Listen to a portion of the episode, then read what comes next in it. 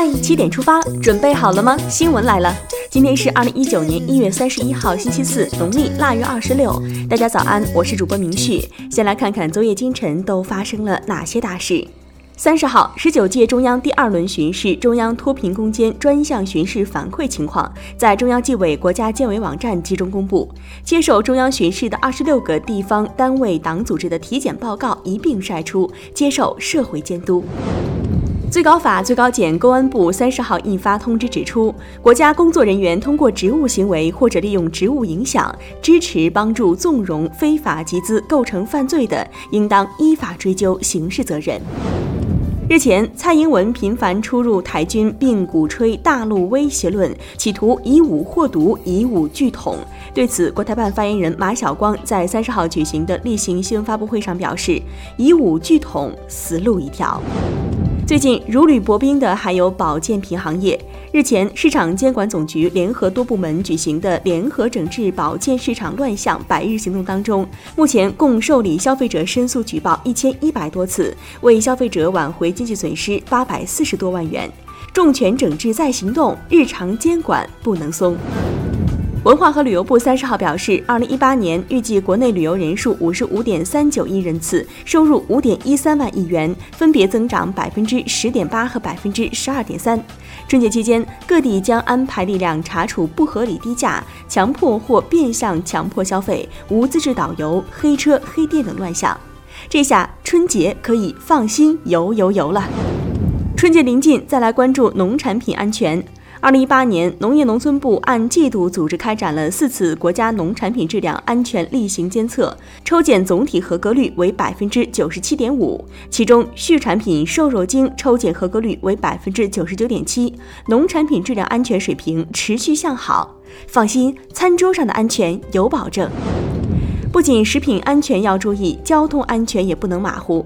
公安部三十号通报，二零一八年全国共有一万七千两百六十四人被依法终生禁驾，其中造成交通事故、构成犯罪且有逃逸情节的有一万两千一百一十五人。手握方向盘，紧绷安全弦。接下来关注一条总台独家内容：前方高能预警，新歌《我要我的新生活》发布了。歌曲是由来自中国传媒大学的 CUCA 阿卡贝拉清唱社的同学们专门为了中央广播电视总台央广春节特别节目《中国声音中国年》创作并演唱，写出了九五后们对于生活的新鲜态度。整首歌曲是用人声代替乐器的无伴奏合唱，既有清新的旋律，也有节奏感强烈的说唱部分。感兴趣的朋友可以在央广新闻微信公众号今天的嗨七点出发当中收听哦。再来刷新一组国内资讯，先来关注楼市。正在陆续召开的地方两会上，十多个省份的政府工作报告提出，房地产调控以稳为主，强调完善住房保障体系，一城一策成为高频词，一城一策因城施策。你的姓氏还在百家姓里吗？根据公安部统计，目前全国共有二十三个姓氏户籍人口数量超过一千万，王姓、李姓户籍人口数量都超过一个亿。王、李、张、刘、陈五个姓氏户籍人口数量占据头五把交椅，赵、钱、孙、李变成了王、李、张、刘了。你的姓氏排第几呢？小客车指标公布，一起摇号了。三十号，北京市小客车指标调控管理办公室公布二零一九年小客车指标总量和配置比例。今年小客车指标年度配额为十万个，其中普通指标额度四万个，新能源指标额度六万个。想要买家电的朋友们要注意了，北京市推出了新一轮为期三年的节能减排促消费政策，于二月一号开始正式实施。按照政策，对符合条件的消费者购买使用电视机、电冰箱、洗衣机、空调等十五类节能减排商品，给予单件最高可达八百元的资金补贴，又送民生红包了。香港警察上线微博，让阿 Sir 来告诉你原因。二十九号，香港警务处正式入驻新浪微博，ID 是香港警察。内地各同行和网友纷纷是火速围观调侃，一度登上了微博热搜。香港警务处表示，入驻微博的平台是希望能够将防犯罪的信息有效地传递给不同的群体。阿 Sir 感受到网民的热情了吗？再来关注一条突发消息：三十号，吉林长春绿园区一户居民家中燃气泄漏，引发爆燃及火灾事故，共造成八人死亡，三人受伤。专家初步判断，事故因居民使用燃气不当造成的。欢度春节，安全第一，家庭防火防爆莫大意。说到安全问题，武汉发生的这一幕着实是让人惊心啊！二十八号晚上，武汉一男子持菜刀挟持前妻，欲割前妻咽喉，危急之际，特警吴方建逆刃夺刀。吴方建的左手大拇指肌腱和神经被全部切断，他却笑着说：“只要能够保护人质安全，哪怕是手指被切断也是值得的。”这就是超级英雄，致敬。接下来这事儿听起来就生气。近日，网曝广西一小学班主任得知学生家长在殡仪馆工作之后，让同学孤立该学生，并且公开在家长群辱骂威胁家长，私下向家长兜售红糖，并与是否处罚学生挂钩。当地教育局表示，经过初步核实，家长所反映的问题基本属实，该老师已经被暂停班主任职务。育人先育德，你的五福集齐了吗？近日，一女乘客在上海地铁车厢内把手机贴在门上，让朋友们扫福字。不料列车到站，车门一打开，瞬间手机不见踪影。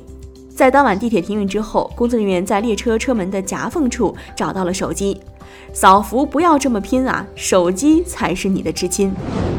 聊完身边事儿，再把目光转向国际，来关注英国脱欧最新进展。英国议会下院当地时间二十九号通过一份涉及英国脱欧协议的修正案。修正案要求英国首相特蕾莎梅继续与欧盟谈判，对现有协议中爱尔兰边界问题所涉及的备份安排内容进行修订。中国驻福冈总领事馆二十九号表示，日本福冈县九流米市本月先后发生两名中国技能实习生死亡事件。总领事馆敦促日方加快事件调查，并表示将向遇害实习生家属提供必要协助，希望早日查明真相，还死者一个公道。接下来，这位老人也是需要一个公道的。韩国慰安妇受害者金福同老人二十八号在首尔辞世，享年九十三岁。韩国总统文在寅也来到遗像前跪拜吊唁。这位长期为慰安妇受害者维权的斗士，生前留下来的最后一句话是：“请斗争到底，直到慰安妇问题解决。”向这位勇敢坚毅的老人表达敬意。委内瑞拉总统马杜罗二十九号在委内瑞拉中北部阿拉瓜州发表讲话，批评美国以幼稚的方式实施外交政策。接下来是今天的每日一席话：凿井者起于三寸之坎，以救万仞之身。二零一八年五月二号，习近平总书记在同北京大学师生座谈时，引用古语“凿井者起于三寸之坎，以就万仞之深”，指出，人才培养体系必须立足于培养什么人、怎样培养人这个根本问题来建设。可以借鉴国外有益做法，但必须扎根中国大地办大学。凿井者起于三寸之坎，以就万人之身，出自北朝刘胄的《刘子重学》。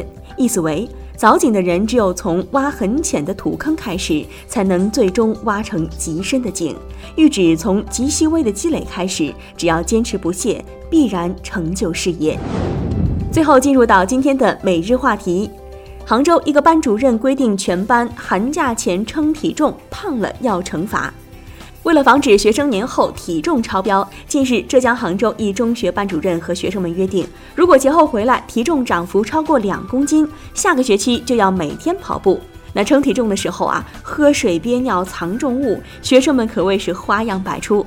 不少网友觉得班主任有点过分，中学生正是长身体的时候，为什么要控制饮食呢？